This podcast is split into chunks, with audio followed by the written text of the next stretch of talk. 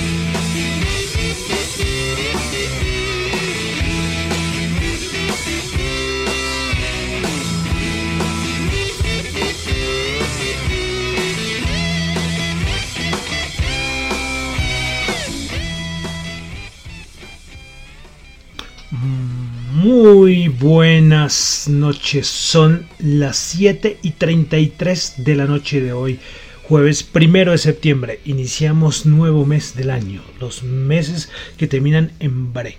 Septiembre, octubre, noviembre, ya comenzamos.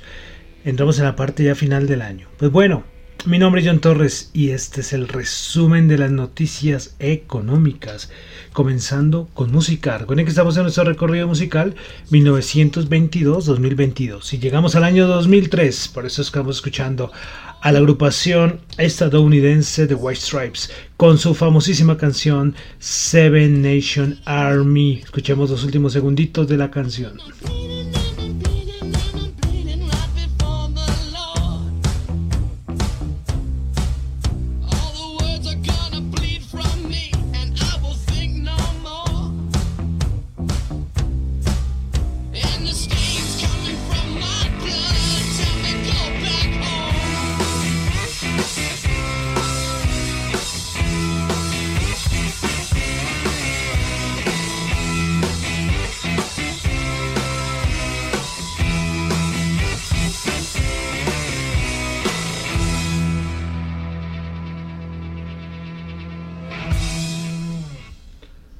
Bueno, entonces escuchábamos a The White Stripes con su Seven Nation Army, la canción muy famosa, la ponen en todo lado, en los eventos deportivos, en el estadio de fútbol, de béisbol, de básquetbol, en todo lado ponen la famosísima canción de The White Stripes, la agrupación de John Gills y Jack White.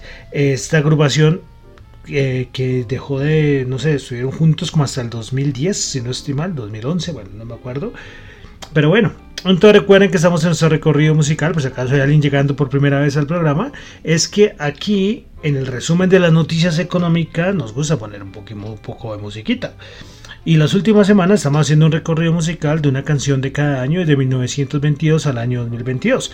Por eso estamos ya en el año 2003 y estamos escuchando a Seven Nation Army que salió en este año. Bueno, Saludo a los que me están escuchando en vivo en Radio Dato Economía, los que escuchan el podcast en Spotify, en Apple Podcast, muchas gracias. Recuerden que ahí pueden calificarlo. La, nota, la calificación es muy importante.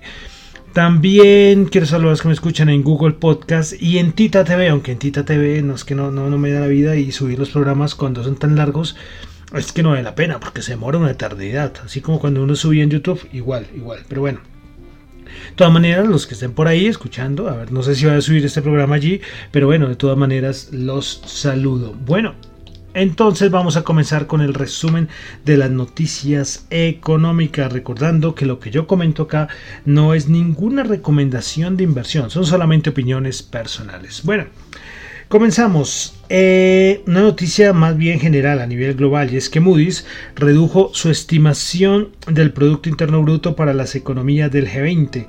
Ahora eh, su estimación es que para el 2023 Moody's dice que las economías del G20 crecerían eh, más o menos aproximadamente el 2,1%.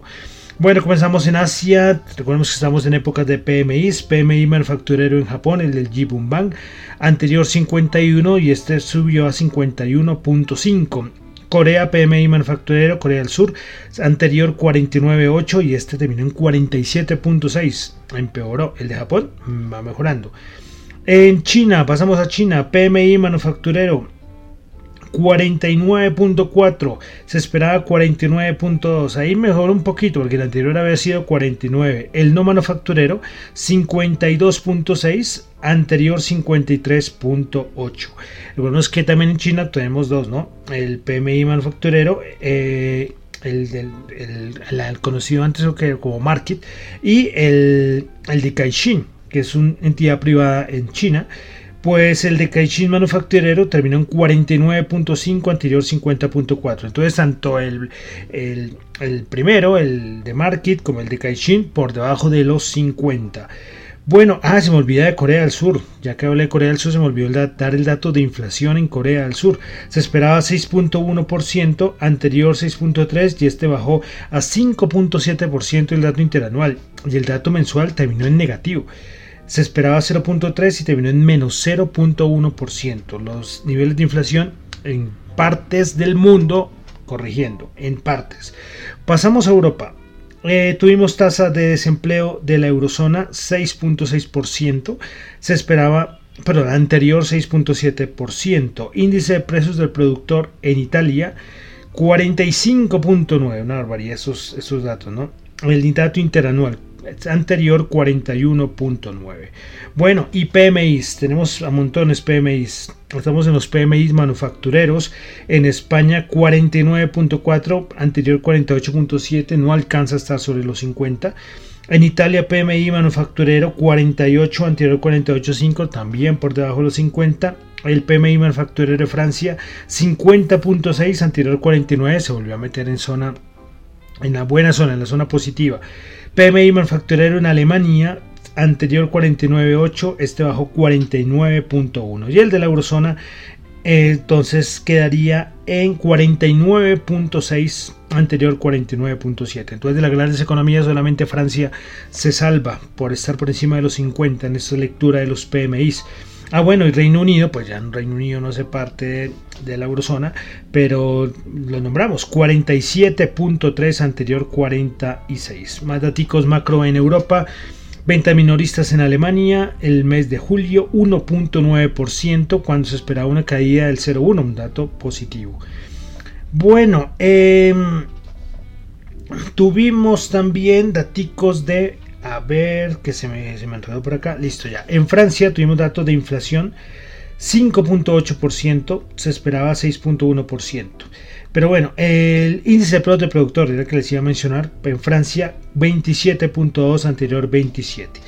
En la eurozona tuvimos el dato de inflación 9.1%, anterior 9%. Si damos un repaso a las economías de, de la eurozona, pues a nivel de agosto, ¿no? Del dato último de agosto, tenemos que el, mayor aumento fue de Estonia, que está en 25.2%, una barbaridad, 25.2%. Después, un poquitico, bueno, no tan lejos, Lituania 21.1%, Eh, Lituania, Letonia 20.8. Eh, eh, Países Bajos 13.6, Altica. En Eslovaquia 13.3. En Eslovenia 11.5. En Grecia 11.1. En Bélgica 10.5 en, ah, bueno, así ah, en España 10.3. Entonces, como podemos ver, las grandes economías de Europa tienen teniendo ese problema con datos de inflación muy altos a nivel interanual. Eh, tendríamos que ver el menor, el menor dato, el menor dato de inflación lo tiene Francia, precisamente con el 6.5%. Entonces quería traerles el dato general de las economías europeas. Bueno, vamos a pasar Ah, ah, bueno, antes de, pasar a, Norteamérica, y solo el asunto de gas, todo ese asunto. Recordemos que ahorita sigue en mantenimiento el Nord Stream, el Nord Stream 1, como ya se lo, se había anunciado. De todas maneras, se anunció que el sábado, por acá lo tenía, sí, el sábado, eh, parece que ya en las horas de la mañana, eh, si Saturday Morning, ya estará otra vez volverá a restablecerse el servicio Nord Stream 1. Eh, Gazprom dijo, se refirió a, a lo que está haciendo Europa, de que ellos están tratando de acumular la mayor cantidad de gas para el invierno y Gazprom dice que pueden acumular un montón del gas que quiera, pero esto no va a garantizar un invierno seguro. Eso dice Gazprom. El ministro de Economía alemán, el señor Habeck, eh, también habló al respecto dijo que eh, ellos mm, esperan, ellos ya como que descartan contar con el gas de Nord Stream en este invierno. Ellos dicen que Rusia va a hacer lo que sea para, para fastidiarlos, ¿sí? para incomodarlos. Y pero lo que ellos no esperan es que antes de noviembre, eh, eh, antes de noviembre, Rusia suspenda el, flujo de gas que entonces ellos dicen que por ejemplo en octubre les, les afectaría más o el mismo septiembre. Bueno, y de Rusia, habíamos dicho de que el presidente Xi y el presidente Putin iban a estar en la cumbre del G20, pues todavía eh, no ha confirmado su participación el presidente Putin al G20. Entonces ahí queda, están veremos la participación de Putin. Bueno, entonces vamos a pasar ahora hacia Norteamérica. Tuvimos PMI manufacturero en Canadá, anterior 52.5 y cayó a 48.7. Otra vez una zona delicada. Pasamos a Estados Unidos. Tuvimos ayer el dato de ADP 132 mil, se esperaban 300 mil. Entonces un dato menor a lo esperado. Y recordemos que el día de mañana tenemos el dato de el dato de empleo, un dato que bueno, no sabemos qué va a pasar. Precisamente JP Morgan dice que eh, que, el, dato, que el dato de ADP que salió ayer puede darnos algunas señales del dato que va a salir el día de mañana. De todas maneras, eh, eh JP Morgan pues dice que este dato puede salir muy malo, pero que esto no va a afectar las decisiones de la, de la Reserva Federal. Bueno, más datos macros entonces en Estados Unidos. Eh, estábamos entonces con el dato de desempleo. También tuvimos los subsidios de desempleo. Se esperaban 248 mil, terminó en 232 mil. Continuos se esperaba 1.438.000, terminó en... Perdón, se, sí se esperaba, no, acá tengo mal. Anterior, 1.412.000 y subió a 1.438.000. Eh, también tuvimos el dato de costos laborales, que es un dato importante. Se esperaba se esperaba 10.5 y quedó en 10.2% el aumento. PMI, PMI manufacturero en Estados Unidos, el de Market 51.5, se esperaba 51.3, Estados Unidos bien en ese aspecto. Y el ISM manufacturero en Estados Unidos 52.8, se esperaba 51.9. Con este dato eh, también hay unos datos, eh, con este dato el ISM también nos dan una información importante. Por ejemplo, es el dato de empleo que se esperaba 49.5, aumentó a 54.2. El de nuevas órdenes se esperaba 48, subió a 51.3 y el de precios pagados se esperaba 55.3 y bajó 52.2, o sea, datos buenísimos a nivel económico, ¿eh? ya otra cosa son los mercados, pero, pero son datos buenos, el de precios pagados sigue, sigue cayendo, recordemos que el anterior había sido de 60, todo esto con aspecto de la inflación. Bueno, miembros de la Fed hablando, eh, voy a resaltar solamente Bostic, que dijo que la Fed hará todo lo que sea para regresar la inflación al 2%. Y una cosa es lo de la Reserva Federal, que ya recuerden que Jerome Powell hablaba mucho de su aterrizaje suave, el aterrizaje suave, y ahora el nuevo concepto ya no va a ser el de el del aterrizaje suave, sino el de recesión del crecimiento. Que se puede ver que la recesión del crecimiento es como un periodo extendido de crecimiento pobre y mayor desempleo. No obstante, no llega a ser una contracción de la economía propiamente dicha. O sea, bueno, utilizan cualquier terminología esto de la Reserva Federal para no aceptar, ¿no? Para no, aceptar, hombre, que sea recesión, pero ellos dicen que no. Que no, que ahora no, va no vamos a tener un aterrizaje suave, sino una recesión del crecimiento. Vaya por Dios. Bueno, eh, una cosita y es que hay un analista que es Ben Henrich, que es un británico, que da unos tweets muy interesantes. Eh, hoy colocó uno que dice que imagínense tener 400 doctorados, eh, tener de empleados a casi 400 doctorados en economía. 18 mil personas en la nómina por un gasto salarial de 2,6 billones de dólares. Eh, y no poder hacer una estimación de inflación correcta y se refiere a la Reserva Federal y a los bancos centrales.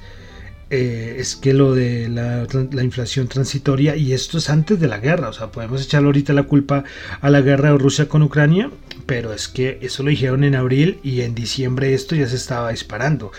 Y bueno, ellos pasarán tranquilos, sin ningún problema ahí ya quedó eso para la historia, ¿no? Bueno, eh, la Reserva Federal de Atlanta dio su dato de estimación de Producto Interno Bruto. Su anterior estimación 1.6 y ahora lo ubica en 2.6%. 2.6%. Bueno, para finalizar Estados Unidos, Goldman dice que ellos estiman que la, el PSE de la inflación, el dato de inflación que mira la Reserva Federal, eh, va a estar en 4.2% en diciembre de este año. Eh, su anterior estimación había sido el 4.5, ahora la colocan en 4.2 y del 2.6% en diciembre del 2023 y se arriesgan de una vez 2024 con el 2.3%. Eso lo dice Goldman. Bueno, dejamos Estados Unidos, vamos a pasar aquí a Latinoamérica, comenzando con Brasil. Eh, tuvimos PMI manufacturero 51.9, anterior 54. Pasamos a Colombia, también tuvimos el PMI. Recordemos que el PMI anterior había sido malo, 49.5, y el último que salió quedó en 52.4, mejoró. En el informe que aquí en Colombia lo, el dato lo da la vivienda y bueno, vamos a resaltar que en la encuesta, recuerden que PMI, que todos sus PMI son encuestas que le hacen a la gente del sector, manufacturero, construcción, servicios. Bueno, eh, entonces se recalca en este PMI colombiano que los industriales colombianos notificaron la recepción de nuevos trabajos en agosto, tras la breve pausa de julio, aunque el ritmo de expansión general fue moderado en relación con el registrado en el segundo trimestre, permaneció por encima del promedio a largo plazo de la encuesta. Bueno, más cositas del Banco de la República. Primero, pues el Banco de la República fue clasificado por el Central Banking eh, en el top 20 de los equipos de investigación de bancos centrales en el mundo, ahora ocupando el puesto 14 y el primero en América Latina. Bueno, enhorabuena al Banco de la República. Lo importante es que sigan manteniendo la independencia. Bueno, y otra cosita del Banco de la República es que se publicó la balanza de pago del segundo trimestre del 2020 22. Recordemos que la balanza de pagos es esa estadística que registra los flujos reales y financieros que Colombia intercambia con el resto de las economías del el mundo. Bueno, entonces, durante el segundo trimestre del 2022, la cuenta corriente registró un déficit de 5.039 millones, inferior en 120 millones al trimestre anterior. Este resultado representó el 5,7% del, del PIB de este trimestre. Recuerden que el, este, la cuenta corriente es la que, la que registra los flujos de recursos desde y hacia Colombia y esto mediante las exportaciones e importaciones, ¿sí? para, mantener, para tenerlo ahí, resaltarlo. Bueno, más cositas de Colombia. Dato de desempleo. Dato de desempleo en Colombia, tasa de desempleo, a ver, listo, tasa de desempleo 11% para el mes de julio del 2022 de este año y menor al 13,1 del julio del año pasado. Bueno, voy a resaltar en esta ocasión las ciudades con mayor eh, informalidad a nivel de empleo en Colombia. Las regiones. Las tres primeras, Cincelejo 69,2, 69,2 un montón. Valledupar 67,8, Quibdó 65,9. El total nacional de la población ocupada informal está en el 58,1. Las tres de menor con menor eh, población ocupada informal están Medellín 40, Bogotá 36,8 y Manizales 35,3. Yo estoy aquí en Bogotá y yo, y yo, yo digo, si esto saca a nosotros con 36,8, ¿cómo será en Cincelejo con 69,2? Bueno. Eh, bueno, y dos cositas. Bueno, una última cosita de Colombia y es que tenemos tasa de usura para este mes de septiembre 35,25 35,25 y esta es la tasa de usura más alta desde el 2007 ojo ojo con las obligaciones financieras todos todos hasta yo todos todos con una tasa de usura tan alta sí cuidado con el uso de esas tarjetas de crédito y endeudarse. En estos momentos cuidadito. Bueno, eh, ya, ya dejamos la parte de Colombia, vamos a pasar ya a los índices, a los mercados, a las criptos, a toda la parte que nos resta. Comenzamos con petróleo, ayer tuvimos los inventarios de petróleo de la EIA, se esperaban una caída de 950 mil, resultó una caída de 3,32 millones, la gasolina también cayó en 1,17 millones. Tenemos la reunión de la OPEC, recuerden, septiembre 5, primero se reunirá la ministerial y después la OPEC Plus para sus decisiones. Esperaremos. Hay rumores por todo lado respecto a la OPEC que ya no hace recortes, que, que pronto más adelante. Bueno, esperar a ver qué se, qué se decide. Bueno, ayer dio un susto, pues en el canal del, juez del, Suez, del juez, del Suez, eh, pues eh, hubo otro barco se quedó ahí atrapado y bueno, audió el susto, recordemos lo que pasó cuando fue el año pasado, que eso fue tremendo por este sitio, este, esta vía comercial tan importante, pero no, parece que ya eso se solucionó eh, rapidito. Bueno, pasamos a cositas rápidas. Primero, esto es más bien, bueno, son cosas de economía, no es que tenga mucho, pero sí decirlo de Twitter. Después de yo no sé cuántos años van a colocar o colocaron ya el botón de editar. Pero que cuando se edita, se notifica el cambio. Bueno, es una cosa un poco, un poco rara, ¿no? Eh, a ver, ahorita está para solamente algunos, algunos eh, usuarios. Más cositas, Credit Suisse, Credit Suisse buscará eliminar alrededor de 5 mil, perdón, 50 mil, puestos de trabajo en todo el, banco. Y esto hace parte de la campaña de eficiencia, eso lo reportó Reuters. Bueno, una cosita importante a nivel de la cadena de suministros es el índice del Baltic Dry Index, el índice que nos muestra la evolución de los precios de los fletes marítimos. No estaba, llegó ya estar este, el día de hoy por debajo de 1000, ya que desde junio del 2020 no estaba por debajo de 1000. Y es que, a ver si tengo acá, a ver, creo que lo tengo acá la, la grafiquita, y es que este, a ver si es este, no, este no es, no, no lo voy a tener a la mano. Y es que, claro, este dato es, alcanzó a estar, no sé, como en 7000 algo, no sé, no, no, no, no mentira, puede, puede estar diciendo Mentiras. En 5500 estuvo a finales del 2021 y ahora, bueno, es un es un dato más bien como tranquilizador, podríamos decirlo así. Bueno, más cositas. A ver, porque se me perdió donde iba. Listo, estábamos hablando del, del Baltic Dry Index. Más cositas, y es que eh, hay una compañía de carros eléctricos que se llama BYD. Pues bueno, esta compañía sigue siendo, esta es una compañía china, sigue siendo muy destacada. Pues bueno, y es que fue muy conocida, es porque Warren Buffett había invertido en esta compañía. Pues bueno, eh, pues Warren Buffett vendió un porcentaje de la compañía y la acción se metió en una caída como del 5%, BYD. Bueno, más cositas, más cositas. En Estados Unidos pues eh, Joe, la administración de Joe Biden de Estados Unidos amplió las restricciones existentes contra China y la idea es que va a impedir la exportación de ciertos de microchips, cierta material tecnológico de Nvidia y AMD. Entonces, estas dos grandes compañías tecnológicas tendrán que dejar de vender algunos de sus chips más avanzados a China. Esto afectó, esto afectó un montón la acción. No sé, Nvidia creo que está cayendo como el 11% y no sé cuánto habrá caído más. Y para finalizar, un datico y es que eh, Netflix ya llegó a perdón, Disney ya llegó a 221,1 millón de suscriptores y supera, y supera Netflix que tiene 220,7 millones. Claro, es que Disney agrupa Disney, Disney Plus, ahí estará Star Plus, también tiene Hulu y también tiene ESPN. Lógicamente Disney agrupa 152 millones, Hulu 46,2 y ESPN 22,8.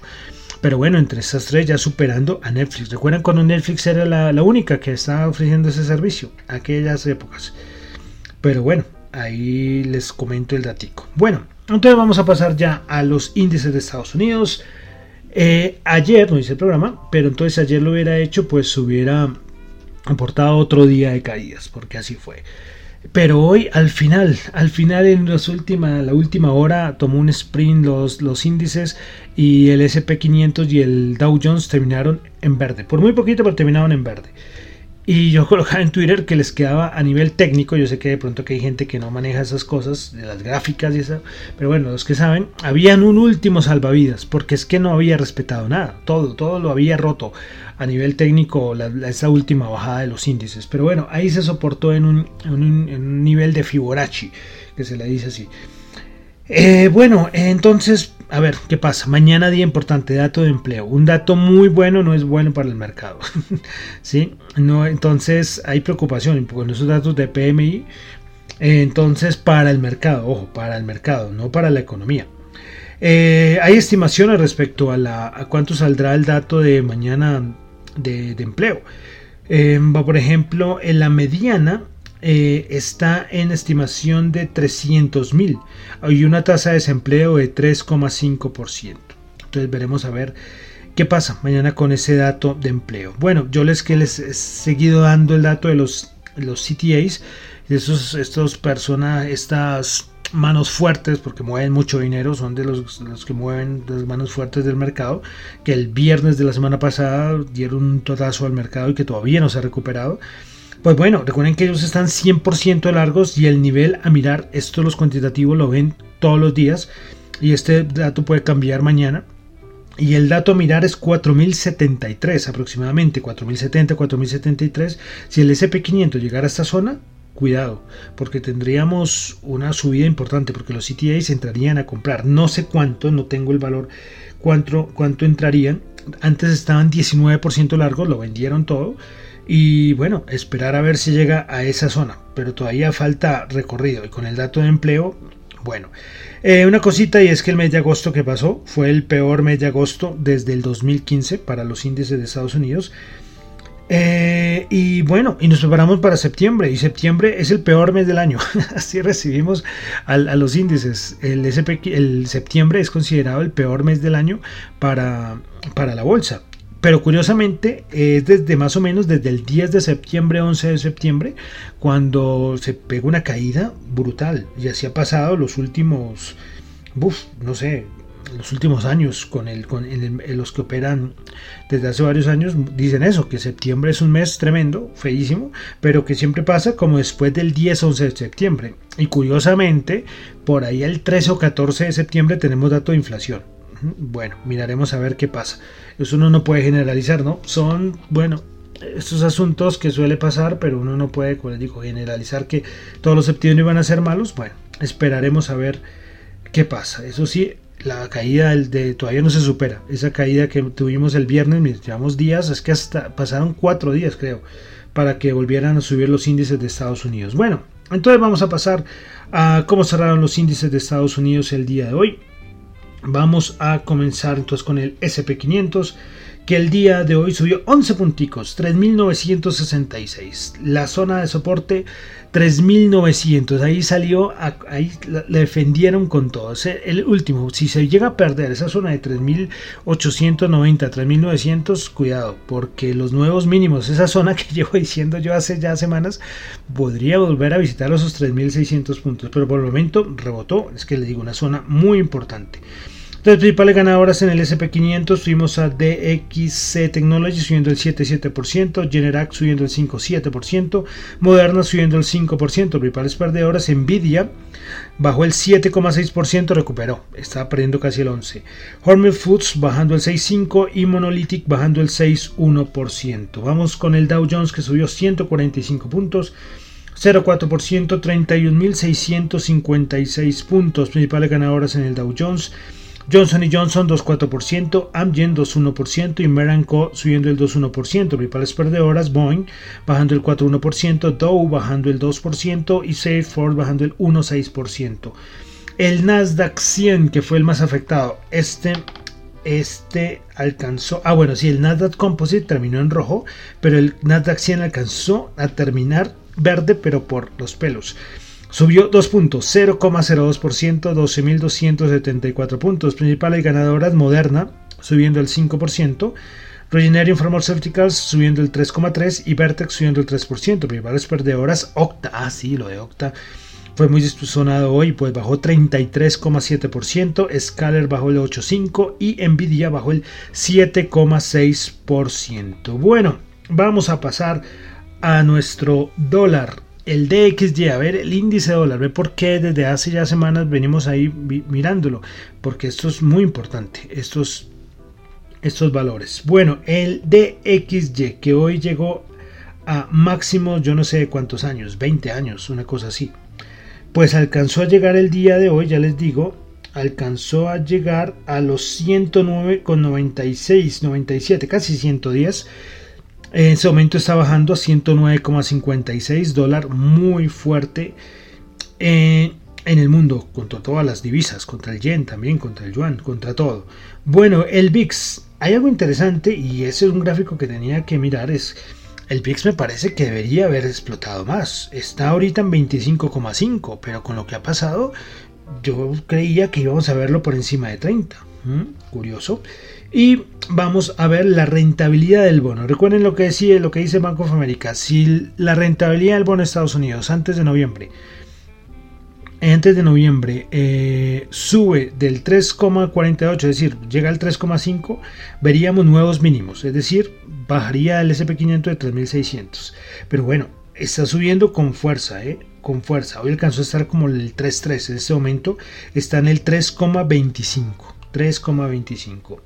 Y vamos a mirar el euro contra el dólar. El euro contra el dólar está en 0,99. Nuevamente vuelvo a perder la paridad. Listo, entonces vamos a pasar a la bolsa de valores de Colombia, que también muy afectada a la bolsa de valores de Colombia en los últimos días. El MSCI Colcap bajó 4 puntos, 1224 puntos. Principales ganadores de la bolsa de valores de Colombia, solo tuvimos a 7 valores. Cementos Argos preferencial subiendo el 9,9%, Nutresa subiendo el 3,7% y Cementos Argos ordinaria subiendo el 2,7%. Principales perdedoras del día en la Bolsa de Colombia, Banco Bogotá bajó el 7,7%, qué locura. Minero 6,3%, digo qué locura porque es que la Banco Bogotá es una buena acción, pero bueno. Minero 6,3%, ISA bajando el 3,2%. Y bueno, vamos a pasar entonces a ver cómo están en este momento los commodities. A ver cómo están. A ver, un momento, listo. Entonces el oro en este momento subiendo, alcanzó a perder los 1700 hoy. Pues está en 1709, subiendo 0,02%. El petróleo también caído. Muchos dicen que las caídas del petróleo que es porque no hubo confinamiento en, en China por el COVID. Recuerden que en China están obsesionados con, su, con sus cero casos de COVID. Pero bueno, entonces el Bren, aunque está recuperándose, 93,4, subiendo 1,3, es que cerró en 92. Igual el WTI, que alcanzó a llegar a los 86, ahorita está en 87,6, subiendo el 1,2%. Bueno, dólar en Colombia para el día de mañana el dólar subiendo también, como acabamos de mencionar, el de XY muy fuerte, pues el dólar fuerte en todo el mundo, 4.467 subiendo, subiendo 25 pesos. Y bueno, vamos a terminar como siempre lo hacemos con las criptos rápidamente. Los criptos, las criptos. Bitcoin subiendo el 0,1%, Ethereum subiendo el 2%, BNB subiendo, bajando el 0,01%, eh, Ripple subiendo el 1,3%, Cardano subiendo el 2,6%, Solana bajando el 0,1%, Dogecoin subiendo el 1,6%, Polkadot subiendo el 2.1 y Polygon Matic subiendo el 4,8%. Y listo, con esto termino por el día de hoy el resumen de las noticias económicas. Recuerden que lo que yo comento acá no es para nada ninguna recomendación de inversión, son solamente opiniones personales. Mi nombre es John Torres, me encuentran en Twitter en la cuenta arroba en la cuenta arroba Dato Economía para asuntos de la emisora en Twitter, da arroba Dato Economía R y y se me fue la paloma. Y el correo radiodatoeconomía.gmail.com Bueno, y recordemos que terminamos con musiquita. Estamos en el año 2003 de nuestro recorrido musical. Y pues bueno, vamos a cambiar de género. Comenzamos con los White Stripes y ahora vamos a ir con música en castellano. Y nos vamos al norte de España, a San Sebastián, a la bella Donosti.